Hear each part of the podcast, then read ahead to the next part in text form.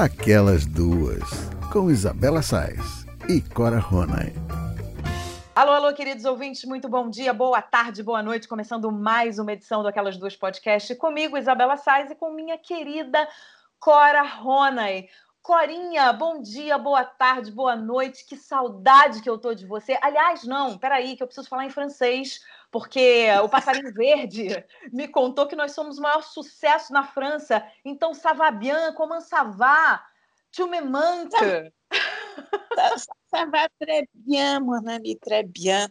Et en ce moment-là, je loge chez un ami français.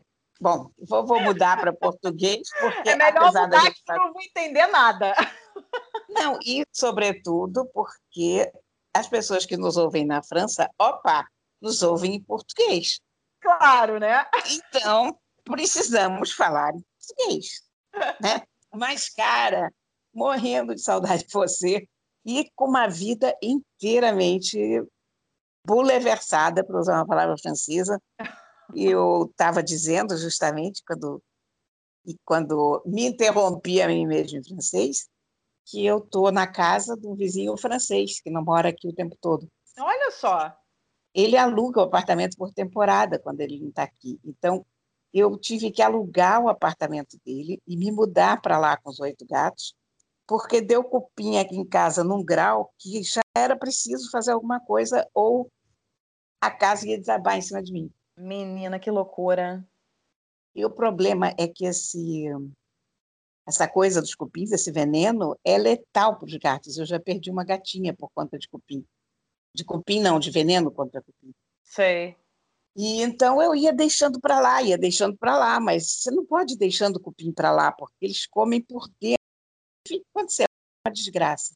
É. Então eu tive que me mudar com todo mundo como pessoa ainda fazendo quarentena, lá para o quarto andar. E esse apartamento é do Nicolás, que nesse momento está em Bordeaux. Chiquérrimo, né? Então você dá um toque no Nicolás e fala com ele para ele fazer mais propaganda do nosso podcast, porque a gente está um sucesso tão grande na França. A gente recebeu um relatório, gente, do Spotify, dizendo que nós crescemos muito na França. Nós tivemos um crescimento de 500% na França. Aí eu já mandei uma mensagem para a Cora falando em francês porque eu não, não consegui me aguentar. Postei no Instagram dando bonjour para todo mundo. Eu acho que a partir de agora eu só falo francês em homenagem ao nosso público da França, entendeu? Corinha, a gente está muito chique é na Dinamarca, na Noruega, na França. Cadê os brasileiros? Não estão ouvindo a gente, Cora? Eu acho que os brasileiros estão nos ouvindo, mas lá, né? Bem longe da gente. Que coisa, porque hein? os daqui estão muito ocupados, né, Cora? Não está dando nem para ouvir podcast, porque a vida está animada, né? A vida do brasileiro está ah, muito animada. O brasileiro está morrendo de ódio do Pazuello, do Bolsonaro, está bufando. É uma, é uma coisa triste a situação que a gente se encontra, realmente. Pois é. Agora, Corinha, deixa eu te falar uma coisa, eu quero que você me conte, é, porque a gente não se fala já tem praticamente duas semanas, né? Os nossos ouvintes estão muito saudosos, recebemos, recebemos mensagens muito carinhosas no nosso arroba aquelas duas podcast no Instagram, dizendo meninas, onde vocês estão? Por favor, a gente avisou nas redes sociais, mas nem todo mundo tem redes sociais para saber, né? Então a gente teve aí imprevistos, a Cora com essa coisa da estante dela, do cupim, o gato. Eu, minha gente, estou mudando de cidade em janeiro, então tá a minha vida tá de cabeça para baixo e a gente não conseguiu nas duas últimas semanas porque eu ligava para ela e falava: "Cora, minha vida tá muito animada, não vou, não vou conseguir". Ela dizia: "Ai, ainda bem, porque a minha também tá muito animada". Eu falei: "Socorro, que fim de ano é esse, né?" Mas conta, como é que você está conseguindo organizar tudo? Porque o, o escritório já está, já tá, você está desculpinizando e depois vai fazer o escritório novo. E tem o é gatinho que está isolado. Então conta aí essa loucura. Então, vamos, vamos contar as coisas na medida em que elas estão acontecendo. Eu me mudei na terça-feira passada. Fui com os gatos todos lá para baixo. Na própria terça veio um sujeito aqui desculpinizar tudo que era necessário. Questão gatos, o Pessoa testou FeLV positivo, conforme vocês se lembram. Sim. Isso significa que ele não pode conviver com os meus gatos enquanto os meus gatos não estiverem vacinados. Todo mundo testou negativo, felizmente, inclusive o Toró, que ele foi o último a ser testado, porque o Toró é tão apavorado que no dia que os veterinários estiveram aqui para tirar sangue deles todos, o Toró perigou morrer de susto. Ele estava hiperventilando Nossa. com aquela pupila dilatada. Eu, eu digo, gente, vamos fazer uma coisa. Se alguém testar positivo, o pessoa não vai poder ficar. Então, vamos poupar o toró. Se todo mundo testar negativo, aí o toró será testado Boa. também. Boa ideia. Aí fizemos assim, todo mundo testou negativo, não havia saída para o toró, mas o toró teve que ser tranquilizado. E mesmo Caramba. assim, cara, não é dado tranquilizante, né? É, é um comprimido que eu dou para ele. Mas mesmo assim, ele luta num grau que é, uma, é ele fica num estado de ansiedade, de pânico, que não dá para descrever, uma coisa impressionante. Eu tô com dois arranhões no meu braço, essa altura já passaram, mas assim pareciam duas facadas Nossa, no braço. Cora. As unhas, coitado, do... não é que ele faça isso com as unhas das mãos, é que para pular do meu colo, aquelas uhum. unhas dos pés fizeram esses dois, dois cortes, sabe? Sim. Eu aí eu até tive que ir ao dentista, porque tudo isso eu estou fazendo tendo feito um, uma cirurgia de implante com enxerto ósseo, com não sei o quê. Então, tem mais essa complicante no meio da história. É, ainda, ainda tem o dente, eu já tinha me esquecido do dente, foi tanta coisa que eu já tinha me esquecido do dente, mas é. tudo começou a com o dente. A gente não né? gravou o podcast há duas semanas atrás, porque eu não podia falar. Foi, exatamente. Lembra que a, a dentista me proibiu de falar. E eu, aí, quando eu voltei lá, eu entrei no elevador, tinha uma outra senhora no elevador, ela olhou para o meu braço e me perguntou, me desculpa, mas o que foi isso? Eu disse para ela, isso foi um amor bandido. e ela não era gateira, então ela ficou me olhando com uma cara assim apavorada. Eu, eu imagino a cena. Eu tive que explicar, né? O que, que aconteceu? Um gato, minha senhora, um gato. Ela não, não queria os detalhes. Me poupa. Ela já estava imaginando que eu estava sendo engambelada por um jovem rapaz de 18 anos. Eu imagino a cara de pavor que ela deve ter feito para você. Ela né? uma cara que eu devia ter filmado. Pra Aliás, se perguntar. Certas coisas a gente não pergunta para os outros. Exatamente, Bom, que corre o risco né, de ter uma resposta que você não quer ouvir. Mas então, na frente gato, a situação está dessa maneira pessoa vai ficar aqui em casa, vai poder fazer parte da família gato, mas ele ainda está isolado dos outros, porque os outros tomaram só a primeira dose da vacina. Eles têm que é. tomar duas doses da vacina até poder misturar todo mundo. Uhum. Acho que antes, antes do fim do ano, o coitadinho do Pessoa não sai do isolamento, que é péssimo, porque ele odeia ficar sozinho.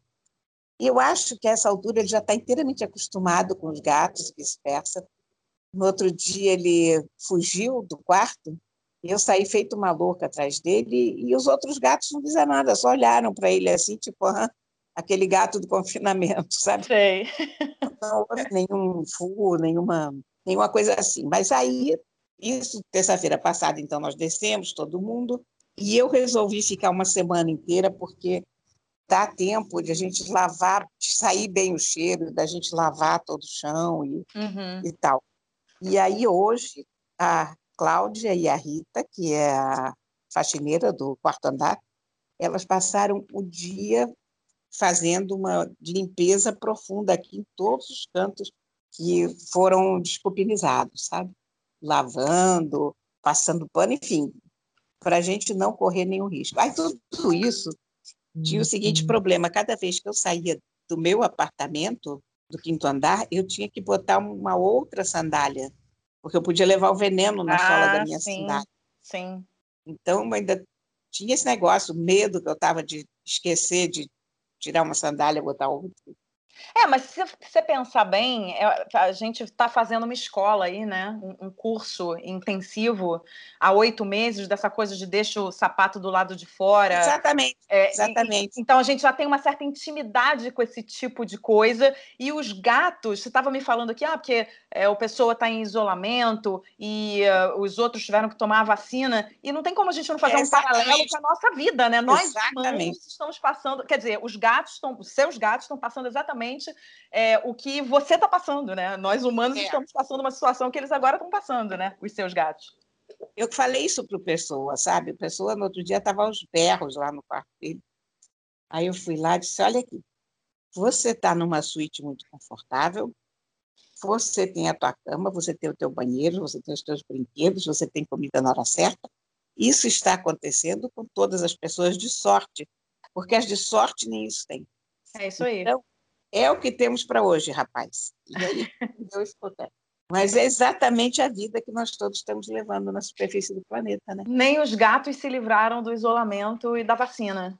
Quer dizer, a vacina não. a gente não quer se livrar, né? A vacina a gente quer, mas o isolamento a gente quer se livrar. Mas, cara, como a gente passa a entender melhor o que é um vírus, como funcionam as vacinas, a questão do isolamento. Total. Eu sabia disso, né? Porque toda pessoa que já teve gato e que sabe de felva e filho e tal, sabe que não pode juntar os gatos, sabe que tem que manter o gato em isolamento, mas eu não tinha o conhecimento da mecânica do vírus. Uhum. Eu sabia essa coisa da gente lavar as mãos, do álcool gel, da máscara, de limpar cada cantinho. Isso te traz uma consciência da, sei lá, da onipresença do vírus. Sim. Porque a gente tem uma tendência a, a não acreditar muito no que a gente não vê, né? Uhum. E, e, de repente, você se dá conta perfeita do que está acontecendo na tua vida. É, é como as pessoas né, que, que, que de repente não acreditam muito que esse isolamento é, seja eficaz ou que o uso de máscara seja eficaz, e a hora que os casos começam a chegar perto dessa pessoa, né, dessas pessoas, começa a acontecer com um amigo, com um parente, ou eventualmente acontece uma morte na família em decorrência do vírus, aí você começa a realizar que, que, que, pode acontecer e que acontece, né? Porque até quando está longe, a gente acha que a gente está um pouco é, é, protegido, e na verdade não estamos protegidos. É, é apenas uma ilusão. E à medida que isso vai chegando cada vez mais perto da gente, a gente vai realizando mais que estamos aqui todos no mesmo barco. Né? Não tem diferença entre ninguém. Estamos, é, há uma figura que se criou durante a pandemia que eu gosto muito. Nós não estamos no mesmo barco nós estamos na mesma tempestade, mas em barcos diferentes. Sim, sim. É muito real, né? É muito boa a definição, né? É isso aí, é verdade. É a mesma tempestade, mas em barcos diferentes. Mas estamos todos suscetíveis, né? Uns podendo se proteger mais, ou, né? tendo condições de se proteger mais, outros menos, mas somos todos humanos e estamos todos suscetíveis ao vírus, né? Então. Olha, a Ruth de Aquino publicou hoje um, um artigo no Globo muito bom. Ela, na verdade, ela escreveu isso para compartilhar uma nota da uhum. Sociedade de Medicina e Cirurgia do Rio de Janeiro. Eles, eles divulgaram uma das notas, a meu ver, mais importantes dessa quarentena, dessa quarentena, dessa pandemia, porque morreu um médico muito importante aqui do Rio. Sim, doutor... o doutor Ricardo, Ricardo Cruz. Ele operou pois meu é. filho, operou o Theo. Eu estou profundamente oh, meu Deus. Triste. Você se lembra quando eu fiquei afastada da rádio durante 10 dias? Lembro, lembro. O doutor Ricardo Cruz foi quem operou o Theo, foi quem é, fez a, a, a, punção lá, a, o dreno, né? Colocou o dreno para tirar o pus da, da garganta, enfim. Meu filho teve um problema de saúde que não foi grave, mas que era um problema que havia necessidade de operação. A Cora já fazia o programa comigo e eu tive que me afastar da rádio, né? A gente fazia o programa ao vivo, eu tive que me afastar da rádio durante 10 dias.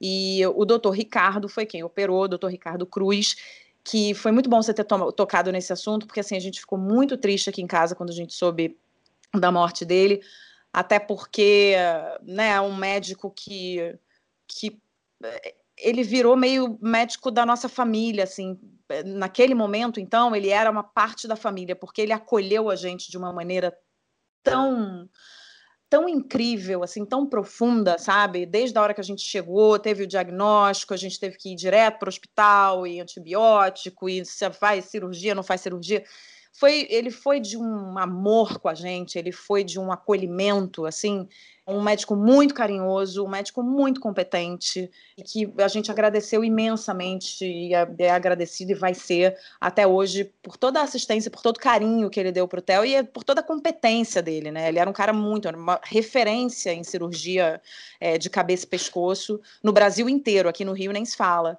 Então, a gente realmente ficou muito triste. Mas fiz esse parênteses, Corinha, porque você falou do doutor Ricardo, estava falando da, da doutora é. Ruth, da, da Ruth, né? Do, do Não, mas você fez muito bem fazer, porque dá a dimensão da importância das vidas que a gente está perdendo por Sim. conta da Covid. E essa nota é particularmente bem escrita, essa nota da Sociedade de Medicina e Cirurgia. Eu não sei quem escreveu, mas alguém lá escreve muito bem. E a certa altura eles dizem o seguinte: nosso colega não morreu porque lhe faltou leito ou porque a assistência demorou a chegar.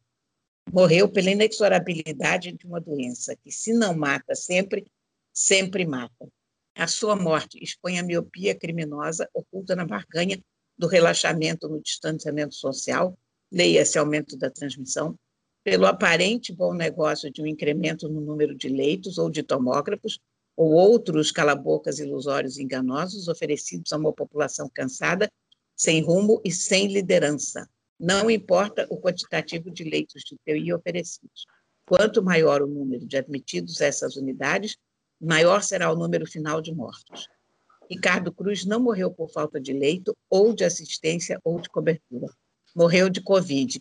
Então, isso é super importante, porque isso põe os pingos nos is dessa, dessa condição criminosa da pandemia que tem no, se tem no Brasil, e tem essa frase que eu acho que define a, a Covid nem sempre mata, mas mata sempre. Uhum. Não é a mesma coisa, mas é diferente. E é importantíssimo a gente se dar conta do que, que a gente está lidando, né? Quais são as forças que nós estamos enfrentando. Claro, claro. E entender que a gente está perdendo vidas de pessoas de todas as idades, porque eu acho também que as pessoas estão ainda insistindo nessa coisa que o, o, grupo de risco maior são os idosos. Ok, né, existe um risco maior para os idosos, mas a gente tem visto cada vez mais os infectologistas dizerem que a população jovem está pegando muito, né, está tá transmitindo e pegando muito, porque a população jovem está muito na rua. É, essa população é a população que mais jogou a toalha e disse: ah, agora eu vou para a vida porque eu não aguento mais e essa população está entrando dentro de casa, esses jovens estão entrando dentro de casa e transmitindo para os seus pais, para os seus avós. Então há que se ter uma consciência, e se não é por parte do jovem, é por parte dos pais desses jovens que precisam sentar e conversar e dizer, olha, não é assim que a banda toca, né?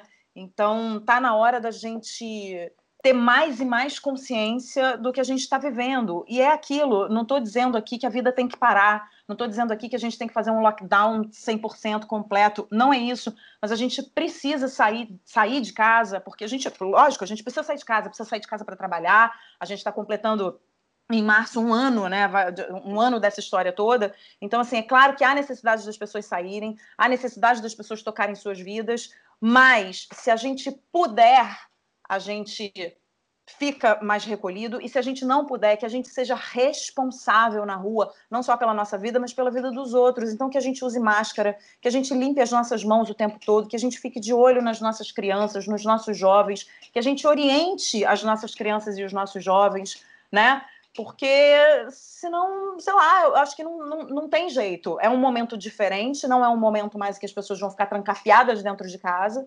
E eu nem penso que as pessoas devem ficar trancafiadas dentro de casa. Agora, não dá para aglomerar, não dá para achar que tem que fazer uma festa hoje, porque senão vai morrer se não fizer a festa. Gente, não precisa fazer a festa hoje. Faz a festa depois, que ansiedade é essa? Que ansiedade é essa de reunir um grupo de 20 amigos numa casa na, na, na serra? Eu, não, não precisa fazer isso hoje. Né? Está mais do que provado que aglomeração, que é, ficar não, não, não, não lavar as mãos, não fazer o uso do álcool gel e que o uso de máscara é importantíssimo, né? Você a, a, a, contaminação é baixíssima se você estiver usando máscara e a outra pessoa também. Então esse tipo de coisa a gente precisa ter em mente, né? E os médicos, para né, voltar à história do Dr. Ricardo, os médicos acabam, os médicos estão na linha de frente com o aumento da, da, da, do, do, número de casos, eles acabam ficando mais em risco mesmo. O doutor Ricardo, por exemplo, é, provavelmente fazia uma cirurgia por dia, duas cirurgias por dia. Ele é um dos principais cirurgiões que, que existem no Brasil, né?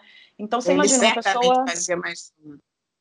Pois é, então assim, você imagina uma pessoa, né, o tempo inteiro no hospital, e, e com contato, ele está mais suscetível, é claro que ele está mais suscetível, mas ele precisa estar mais suscetível, né? E ainda assim com todas as EPIs, mas ainda assim é, é, contraiu o vírus. Então, assim, eu, eu realmente fiquei muito muito chateada porque a gente conheceu ele, a gente teve uma experiência de ter o nosso filho, que é o nosso bem maior, na mão dele, e viu como ele tratou o nosso filho, como ele foi incrível com o nosso filho, ele, o, o pediatra também do, do, do Theo, co e como ele era um médico que sentava e olhava no olho, sabe? É aquela consulta que você senta, que você pergunta, que, que ele pergunta sobre os pais, ele pergunta o que, que você faz, como é que é para você, e se a gente fizer assim, se a gente fizer assado, tá bom, tá tudo bem. Quando o Theo teve alta, ele foi levar um presente pro Theo, sabe? Levou um presente para ele no quarto para comemorar a alta né? dele.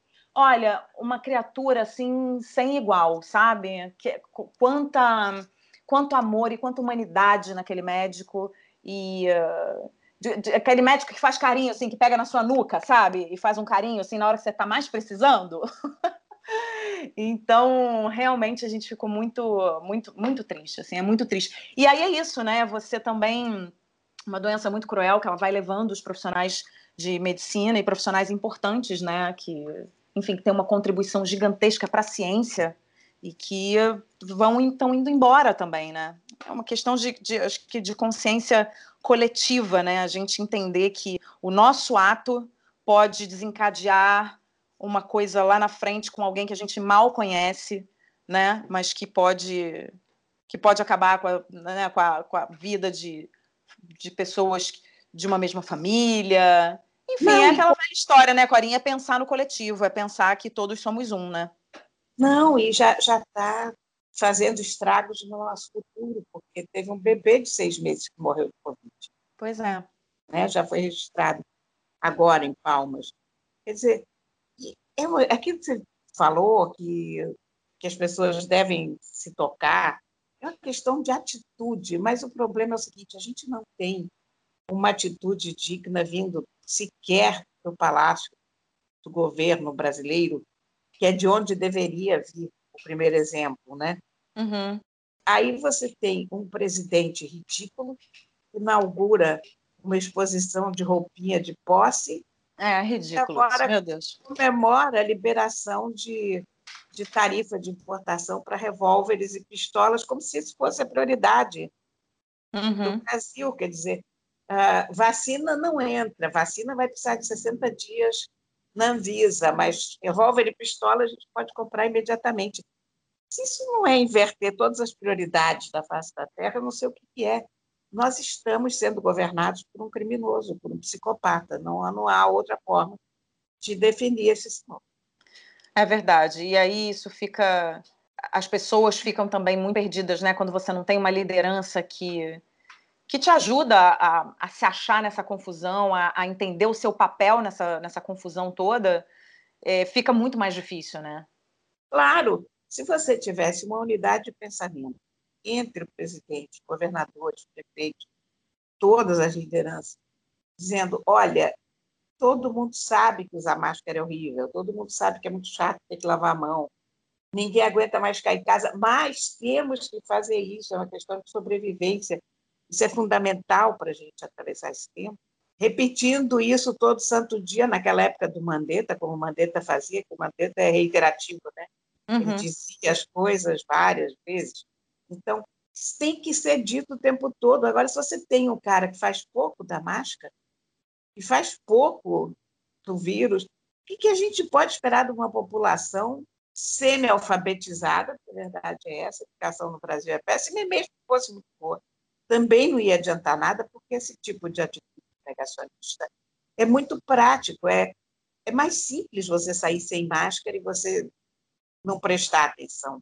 Sim. Então, ah. isso nem depende tanto de educação, no fundo, todos nós, no fundo, gostaríamos de ser negacionistas, mas quando nós somos responsáveis, nós deixamos de ser. É claro. Não sei se você está percebendo, se você está notando isso em grupos de amigos ou grupos perto de você, ou, ou, sabendo disso por alguém que já tenha vivenciado essa situação, mas eu estou vendo muita gente é, brigar. Agora está um momento assim, um pouco de, de discórdia entre pessoas da mesma família ou amigos por conta dessa história de que é cada um por si. Então é cada um de acordo com o seu bom senso, e é cada um dizendo: olha, eu vou até aqui, mas daqui eu não passo, né? Então eu frequento locais abertos, mas não vou a locais fechados. Então, se você quiser um local fechado, ok, mas eu não vou te acompanhar. Vai ter a festa da família, sei lá onde, vai se reunir uma, um grupo de amigos. Ah, então tá, então vamos para um shopping. Não, eu não vou para shopping, porque eu só é, frequento lugares, lugares abertos. Ah, o Natal. Ah, Natal. Um quer Natal, outro não quer Natal. Eu tô vendo algumas pessoas começarem a discordar muito em família. Lembra das eleições que as famílias estavam brigando? Isso, isso. Aquela polarização toda, fez pai brigar com filho, e tio, e sobrinho, e não sei o quê. E eu tô vendo as pessoas discordarem muito, assim, e, e ter uma tensão no ar, sabe? De pessoas que. É, ficam... eu, não, eu não tenho isso. A, a nossa família pensa de uma forma bastante uniforme em relação a isso, mas também é uma família pequena, né? É, na a, minha família também não tem discordância, não, mas eu tô, Agora, eu eu vendo tenho, casos eu tenho casos que eu estou vendo no Facebook, uh, tenho casos próximos a mim, de gente que está enfrentando isso em com irmãos com opiniões completamente diferentes, com pais idosos. Então, é uma dificuldade gerenciar isso. Porque você tem um irmão que acha que é perfeitamente normal ir para a rua, sair e tal, e outro não. E, e de repente ninguém se entende e está lá aquele pai idoso e ninguém sabe. Quer dizer, o, o que está mantendo isolamento angustiadíssimo com o que está acontecendo com o velho e tal. Enfim, complicada essa história, em muitos níveis, né? É, a, a Maureen Dowd, que é colunista do New York Times, todo Thanksgiving ela, ela dá o espaço da coluna dela para o irmão dela. Uhum. É politicamente o contrário dela. Ele era a favor do Trump, você ter ideia. Sei. E, e ela, na abertura da coluna, ela diz que ela é a única pessoa da família que não vai participar do Thanksgiving. Porque a família toda vai se reunir. Que a família toda ia se reunir. Quer dizer, aí tipo, gente, olha como é que tá isso, né? É, a, a minha família já cancelou o Natal, não tem Natal esse ano. E, e, é isso aí, tá todo mundo de acordo, todo mundo não, não, teve briga, a gente, a gente chegou a essa conclusão, não dá para você reunir um grupo grande de pessoas, a minha família tem é, pessoas de todas as idades e, e é grande, então não tem como. E, cara, tá todo mundo conformado, assim, não é esse ano, mas vai ser vai ser no próximo, né? Assim, e tem uma coisa que não está acontecendo comigo e que eu vejo acontecer com alguns amigos, assim, eu não estou é, com uma ansiedade de realização de coisas que eu sei que são, são nocivas para o momento, sabe? Então, Também. assim, o meu filho faz aniversário em janeiro. Eu não tenho ansiedade nenhuma, mas nenhuma mesmo. Assim, meu filho faz cinco anos, né? Que é uma idade redonda e tal. É, eu, não, eu, não, eu não tô nem pensando assim, ah, vou fazer uma festa. Não, eu não vou fazer. Eu não, eu não tenho como fazer uma festa para os amiguinhos, os pais dos amiguinhos. Não tem como. Mas assim, essa ansiedade não mora dentro de mim. Assim, eu não tô sentindo uma coisa, ah, meu Deus, mas e agora? E vai ficar sem a festa de cinco anos. Tudo bem, tudo bem, a gente vai fazer um bolinho em casa e tá tudo ótimo, entendeu? Então, assim, eu, eu não repente, tenho. Vocês vão fazer a festa de cinco anos e meio. Exato, exato. Mas assim, não tem. Eu tenho visto como a, a pandemia deixou né, a gente, eu, eu me incluo também, né? A gente com um nível de ansiedade maior, eu tô sentindo que as pessoas agora tá, já deu para muita gente, já deu para mim, já deu para você, já deu para todo mundo, porque a gente está louco para se libertar dessa, desse isolamento, dessa, né, dessa, dessas limitações todas. Mas eu vejo algumas pessoas com uma ansiedade em realizar coisas que não são apropriadas para o momento, né? Eu não estou dizendo assim, a pessoa precisa ficar enclausurada. Não é, mas assim, a gente, a gente sabe, a gente está careca de saber que a gente precisa se encontrar com grupos menores, de preferência, né, é, os grupos ali que você tá, tá ou está convivendo sempre, ou se não está convivendo sempre é, é em família, mas enfim, grupos menores, ao ar livre. Então, como é que você faz uma festa, né, de aniversário? Um grupo pequeno, ao ar livre. Você vai lá, convida dois ou três pessoas, duas ou três pessoas, ou então não faz, porque você não tem essa ansiedade. Eu, eu não tô, ela, essa ansiedade para esse tipo de coisa não me pertence. Assim, eu não tenho essa ansiedade, tipo, ai, Agora, por exemplo, os, os, os especialistas estão com muito receio das comemorações de final de ano, né, da, da, dos encontros de final de ano. Eu tenho muitos amigos em tudo quanto é lado, e aí começa esse papo de ah, vamos encontrar, vamos encontrar, vamos encontrar. E aí você começa a ter que se impor, você começa a ter que dizer, olha, gente, eu não, eu não estou me encontrando com grupos grandes, eu não estou me encontrando com as pessoas em locais fechados. Eu continuo seguindo um, um, protocolo que é o meu, né? Porque assim, cada um tem o seu. Mas assim, o meu é de acordo com, com o que eu acho, com o que eu penso, né? Da, da vida. Então, e, e, e de tudo que está acontecendo. Então é complicado, né? Porque tem muita gente que está com essa ansiedade assim de reunir os amigos. Ah, fulano tem uma casa, sei lá onde. Então vai todos os amigos vão para casa. Eu não estou com essa ansiedade, não estou sentindo essa necessidade, porque eu sei que daqui a alguns meses eu vou poder fazer isso com muito mais tranquilidade. Eu não vou precisar ficar conversando com os meus amigos com essa máscara que me sufoca. Então, às vezes muito até pela pela condição né, que, que, a, que, essa situação nos, nos coloca, de ficar de máscara o tempo inteiro. Então, às vezes, eu não estou afim mesmo de sair para ficar conversando horas de máscara, sufocada. Então, cara, eu vou esperar um pouco, vou conversar mais ali na frente, entendeu? E vai, vai todo mundo com mais segurança. Eu não sei, essa ansiedade não, não habita o meu ser nesse momento. Sabe uma coisa, eu eu tô com o inverso, no seguinte sentido, eu não quero fazer. Pois é. Não é que eu não esteja ansiosa, eu não quero. Sabe, assim, eu poderia. Eu tenho um grupinho muito chegado de amigos e todos já tivemos Covid, a gente poderia se reunir. Mas eu não quero, eu não sei mais sair de casa, eu não sei mais fazer reunião, eu não, eu, eu não estou me sentindo segura em reuniões. Uh, não porque eu vá pegar Covid, é porque tem uma coisa psicológica acima disso. É um pouco, sabe? Eu sempre penso, tem uma imagem que sempre me vem à cabeça, das pessoas saindo para jantar fora em Beirute, quando Beirute estava sendo bombardeada, é um pouco aquela ideia de que quando uma cidade está sendo bombardeada, a gente fica quieto, uhum. a gente não sai para jantar. Por outro lado, a gente sabe que todas essas atividades eram importantes para a sobrevivência do, da moral das pessoas né, durante a guerra, mas, mas cara, eu estou aquele modelo que, ó, quero ficar quieta no meu canto, também não sei até que ponto que isso vem desse, dessa revolução que aconteceu na minha vida esses dias, né? Mas, Sim. Mas eu tô, Deus me livre, não quero sair, não quero fazer nada. Tô, tô nessa vibe. É, eu acho que o momento, Corinha, acho que cada um na sua vibe. Eu acho que o momento, como eu estava falando no início dessa conversa que a gente teve, acho que o momento agora é um momento muito diferente. Por mais que a gente esteja enfrentando um, um aumento no número de casos, né? Segundo alguns especialistas, a gente não está enfrentando ainda uma segunda onda, a gente nunca saiu da primeira, né? Então a gente está tendo um aumento no número de casos. É, por mais que a gente esteja enfrentando isso, a gente está num momento diferente. Nós não somos as mesmas pessoas que começaram a fazer a quarentena em março. Não, né? realmente nem as mesmas pessoas que passaram por essa quarentena em agosto, e estamos, estamos agora em dezembro, é, pessoas completamente diferentes do que fomos em março, em abril, maio, julho, agosto, entendeu? A gente está se transformando com essa quarentena. E eu acho que o mundo está se transformando, os países estão se transformando, e aí trazendo para o micro, as cidades estão se transformando, e nós estamos no Rio de Janeiro, uma cidade que precisa mais do que nunca é, ativar a sua economia, né, voltar a, a, a, ser, não a ser o que era antes, mas assim, porque sempre teve seus defeitos e qualquer cidade vai ter é, e seus problemas, mas assim, voltar a vibrar como o Rio de Janeiro consegue vibrar e a economia faz parte disso, né? Então eu também não desejo que o, o dono da, do, do, restaurante aqui da esquina, os pequenos empresários, nem os grandes, mas enfim, principalmente os pequenos, eu não desejo que eles passem de novo por um lockdown e uma quarentena para zerar a conta bancária, porque a gente sabe que a economia é muito importante. Então, mas eu não acho que a gente vai enfrentar uma coisa de lockdown total, porque eu acho que os tempos são outros a gente também conhece mais da doença, a gente conhece mais do que, que aconteceu, a gente já percorreu um caminho. Em março a gente não sabia, era tudo um buraco negro, a gente não sabia para onde a gente estava indo.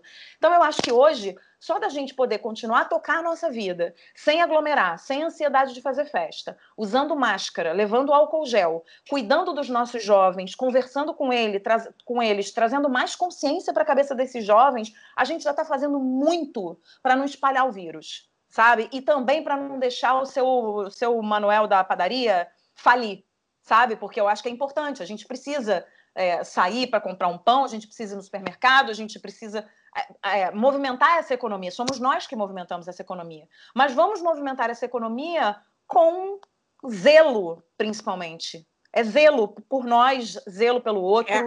Né? Então, acho que a gente está exatamente nesse momento. A gente está enfrentando um número maior de casos, né? um crescimento. A gente não vai ficar mais trancafiado em casa. Então, agora, mais do que nunca, que a gente sabe que a gente não vai ficar trancafiado em casa, e ok, que a gente saia com responsabilidade, que a gente saia com bom senso, que a gente saia com zelo pelo outro, sabe?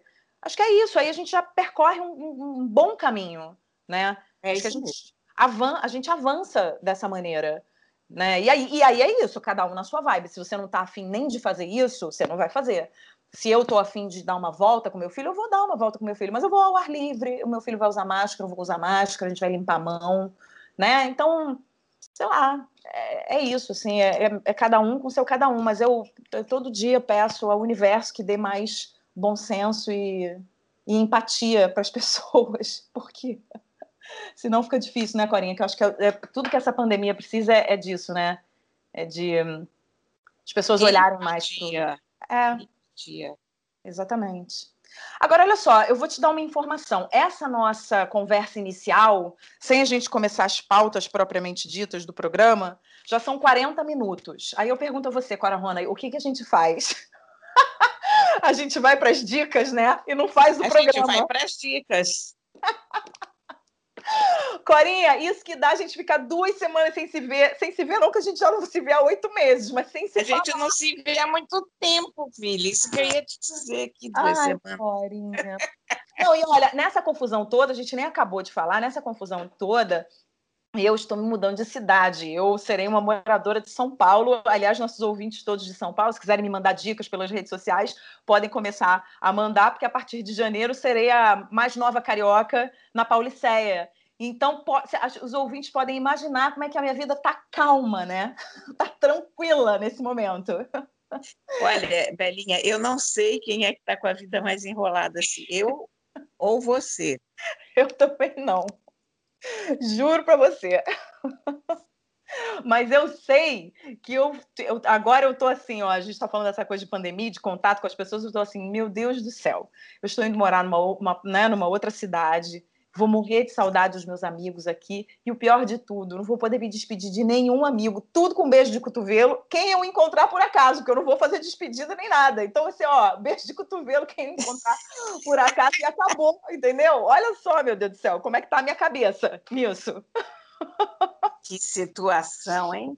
Tem que fazer muita meditação. E aí, outro dia, eu estava pensando nisso, Corinha. Sei lá, ontem estava pensando nisso. Falei, gente, não vejo a Cora há tanto tempo. Queria tanto dar um beijo nela tanto dar um abraço nela, né? Quando eu fosse para para São Paulo, um pouquinho antes de ir para São Paulo e tudo. Mas eu falei, gente, é isso, assim, não vou poder abraçar os meus amigos, mas daqui a pouco eu vou, então daqui a pouco eu vou voltar para o Rio e eu vou te sufocar de tanto beijo. Então você se prepare, por favor, porque assim que eu tomar a vacina e assim que você tomar a vacina, eu vou pegar um avião, vou chegar aqui, vou na sua casa e vou te espremer, vou tirar suco de você, de tanto que eu vou te espremer. É, eu também, querida. Eu tô com tanta saudade, sabe? Nossa, muita. E o pior é que o Theo vai estar com o dobro do tamanho do que quando eu vi ele. é verdade. Não é? É. É verdade. Não, mas a gente, a gente vou, vou, vou combinar com você um pouquinho antes de ir. A gente se vê aí na aí embaixo. Você desce, a gente dá um beijo de cotovelo e claro. pelo menos a gente se vê antes de ir, pelo amor de Deus, porque assim isso eu não vou conseguir. E tá tudo bem, tá, de... tá dentro dos protocolos o beijo de cotovelo com distanciamento social. Acho que sim. Não é? Corinha, falamos muito, quero suas dicas. Diz aí. Você deve ter um monte de dica, né? Porque passou tanto tempo. Olha, eu tenho dica de desculpinizadora, de detetizadora. Mas, ó, não, falando sério, eu, eu e hoje, quando eu subi do, do quarto andar para cá, porque eu estou com os gatos no quarto andar e eu vim gravar o, o nosso podcast no quinto, uh, na minha casa, eu trouxe algumas coisas que eu tinha levado lá para baixo, como uma meia dúzia de livros, evidentemente, né?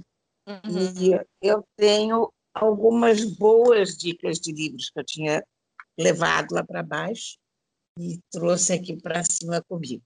O... Então conta. Olha, a autobiografia do Woody Allen é sensacional. Hum, que maravilha.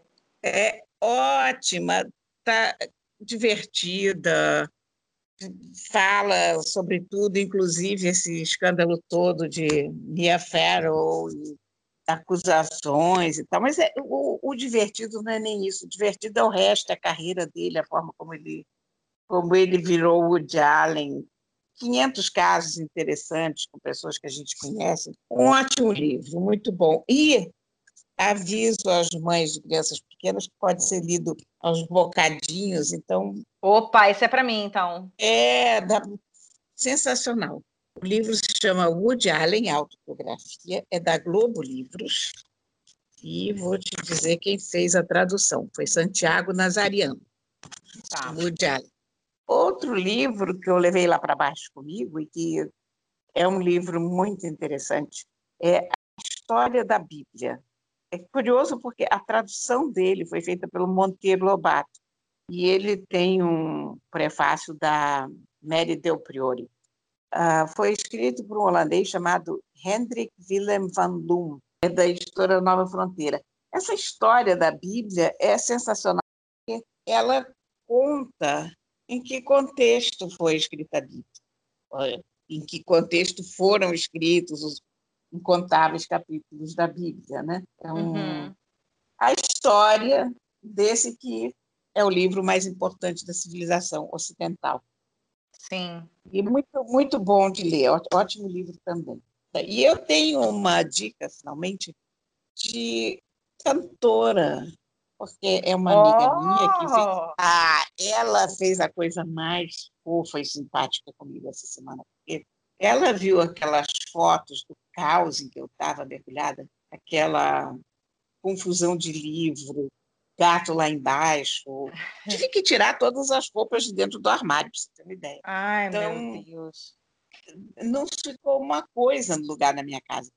E ela achou que eu era uma criatura que precisava de uma torta de limão.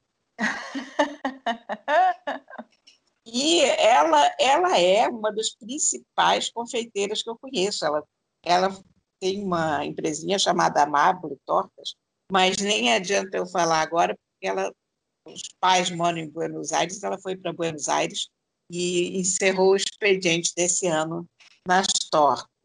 Mas aí eu fiquei tão encantada e feliz com esse presente inesperado, e eu fiquei com saudade dela. E aí eu fui ouvir ela cantar, porque ela é uma grande cantora.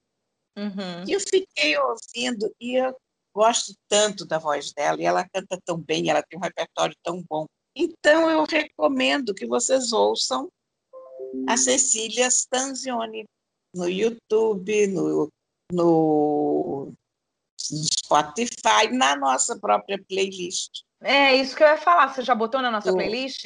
Aquelas duas eu ainda não botei na nossa playlist, sabe por quê? Porque ah. com toda essa bagunça, eu mudei de sistema operacional no meu computador. porque estava pouco ainda, né? Eu era a última pessoa que usava o Windows 7, passei para o Windows 10. E com isso perdi a nossa senha da nossa playlist. Então, ah, eu, que ótimo. Eu, assim que a gente desligar essa, esse podcast, eu botarei músicas da Cecília na nossa playlist. Mas uhum. ela é uma cantora excepcional, cara, muito, muito boa. E ela me fez. Eu tive duas companhias aqui essa semana de confusão total, que eram ela e o André Segovia, porque também me deu um. um não sei por que bateu o André Segovia na minha lembrança e eu fiquei ouvindo tudo que eu consegui encontrar dele. E eu adoro ele, nossa. Então, você ficou nessa loucura toda durante esse tempo todo, com música boa, que já faz a maior diferença, né? Faz muita diferença a gente ficar com música, música boa. boa. a gente morre. Não é? E eu tô me lembrando aqui de uma troca de mensagens entre nós que você falou assim: ah, tá. Porque eu, eu acho que eu mandei uma mensagem para você dizendo, Corinha, eu não vou poder gravar porque tá tô toda enrolada e tal. E você, ah, eu também não não vou, não vou conseguir, ainda bem que, que você mandou essa mensagem porque eu não vou conseguir e tal. E aí eu me lembro que eu respondi assim: não basta uma pandemia, né, Corinha? A gente está meio nessa vibe, né? Não basta uma pandemia, a gente tem que arrumar mais sarna para se coçar, né? Vamos mudar para São Paulo, vamos desculpinizar a casa, vamos mudar o sistema operacional, vamos fazer uma cirurgia dentária, o que mais? Vamos adotar um gato felvo positivo. Não é? Ai, Corinha, mas é bom que a gente ri, né? A gente tem que rir, porque a gente rindo, a gente vai curando os nossos males todos, né? Eu, eu acho. Olha, a pessoa que ri não tem problema na vida, sério. É isso aí. É isso sério. Aí. Não tem mesmo, não. E olha, deixa eu te falar, eu vou, te, eu vou dar uma dica aqui para os nossos ouvintes. Eu fiquei na dúvida se a doutora Margarete Dalcomo foi quem cuidou de você quando você teve Covid. Ela mesma. Ah, minha então. Pois é, ela é maravilhosa, né? Ela está sempre dando entrevistas por aí, mas ontem eu assisti uma entrevista dela, quem entrevistou ela foi a Márcia Peltier, no, no, no perfil da própria Márcia mesmo. Eu nem seguia a Márcia no, no Instagram, mas veio parar no, no, meu WhatsApp aqui, alguém me mandou essa, essa entrevista e eu assisti. Ela deu uma entrevista grande, longa, uma hora, né? Aquela hora, aquela horinha de live. É, aquela hora do Instagram. Exatamente. E como ela é muito recente, deve ter sido ontem, anteontem, não sei, foi por esses dias, é, é muito bom para quem quer ter um panorama do que está acontecendo, já que a gente falou tanto sobre a pandemia, é muito boa para quem está querendo ter um panorama do que está acontecendo em relação à vacina, do que está acontecendo em relação à contaminação, enfim, uma geral, né, nessa, nesse, nesses oito meses aí de, de pandemia.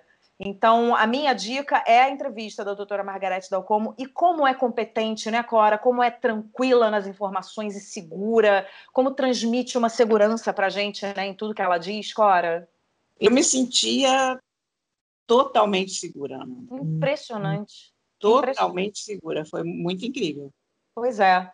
Enfim, então ela, ela, ela, ela é uma pessoa que não doura a pílula. Uhum. Em nenhum momento ela te diz, ah, isso não é nada, isso vai passar, nada disso. Uhum. Sim, ela joga na real, né? Ela joga na real. É, eu, eu sempre vejo. Absolutamente espetacular, engraçado. A gente, mesmo nas nos piores momentos, a gente tem coisas positivas. Ter sido tratada pela doutora Margarete, eu acho que é um privilégio e é uma experiência muito positiva que eu vou levar até o fim da minha vida. Sim.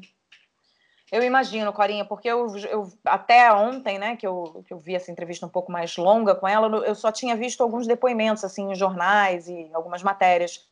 Mas quando você passa um tempo ouvindo ela falar, você vê a segurança, né? A segurança de profissional mesmo, né? Como médica, como pessoa, e você vê uma serenidade também, né? De, de, quem, de quem sabe o que está falando, quem não precisa provar nada para ninguém e quem está acostumado a orientar os pacientes e orientar a população. E era tudo Ela... isso que a gente precisava de um. É, era tudo isso que a gente precisava. Eu acho que o, o o, uh, o, governo podia contratar a doutora Margarete para dar uma aula para eles de como é que faz, porque é, é, é, tudo isso que a gente precisa de informação com serenidade, com calma, sem criar pânico, para orientar né, a população, para dizer, olha, é isso que está acontecendo, por favor, se puderem, façam isso, e se não puderem, façam aquilo, mas que deem uma, uma orientação assim clara para a população. E aí eu acho que essa entrevista faz esse, esse serviço, assim, faz esse papel muito bem. E então é essa a minha dica. Tá lá no perfil da, da Márcia Peltier, eu vou ver se eu consigo colocar no nosso perfil, é, fazer uma chamada mas é isso, Corinha. Eu diria que esse programa foi um verdadeiro papo de comadre, porque a gente ignorou a nossa pauta, literalmente. Quem vai ficar muito feliz com isso é a Thaís, nossa querida produtora, que nos né, escreve um roteiro brilhante, maravilhoso, que tem três semanas que a gente não faz o roteiro que ela preparou. Coitada da Thaís. Desculpa, Thaís. Mas olha, a vantagem disso é que o programa da semana que vem já está pronto. né, Corinha? Olha, então tá, então é isso. Adorei esse retorno depois de duas semanas. A gente, ah, é bom a gente até falar para os nossos ouvintes que agora nós vamos fazer os próximos programas, né, das próximas semanas até o final de dezembro. E em janeiro nós entramos num recesso, até para que eu possa me mudar, porque senão vai, vai ficar animado demais. E para a Cora poder também se despedir dos cupins com calma dar as boas-vindas ao Pessoa, definitivamente, né, Corinha? É. Então, e aí a gente para em janeiro e depois a gente volta em fevereiro, tá? Então já vai espalhando aí para os amigos. E é isso, se quiser falar com a gente, mandar recadinho, olha, vários ouvintes mandaram recadinho pra gente, muito obrigada, falando, ah, tô com saudade, duas semanas sem podcast, eu não vivo sem, que bom. Então, é sinal de que a gente está no caminho certo e isso dá mais gás para a gente também para o ano que vem. E é isso. Se quiserem falar com a gente, arroba aquelas duas podcast. E temos um, a nossa playlist no Spotify, que a Corinha vai colocar daqui a pouco as músicas maravilhosas. Pra... Exatamente, para vocês ouvirem. Certo, Corinha? Sim, velhinha. Eu estava morrendo de saudade já desse nosso papo. Eu também. Muita saudade. E semana que vem a gente se encontra para fazer a pauta, coitada, que essa pauta está sendo. Vamos, vamos, vamos trabalhar. É isso, para a gente trabalhar, né? Na semana que vem. Então tá, um beijo para você, Corinha. Beijo para todos beijos, os nossos queridos beijos. Aquelas duas, com Isabela Sais e Cora Ronay.